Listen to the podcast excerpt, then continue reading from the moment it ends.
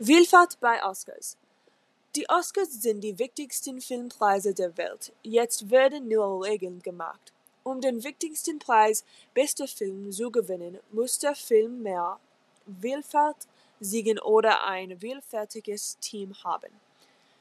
Die Veranstalterinnen und Veranstalter von den Oscars haben in den vergangenen Jahren viel Kritik bekommen. Viele Menschen haben gesagt, die Preise bekommen oft nur weiße Menschen und sehr oft Männer. Kritiker sagen, das ist ungerecht. Sie sagen, das wirkliche Leben ist anders.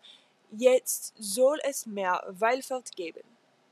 Vielfalt bedeutet, in den Filmen sollen mehr Frauen sein, außerdem Menschen mit anderen Hautfarben, Homosexuelle oder Menschen mit Behinderung.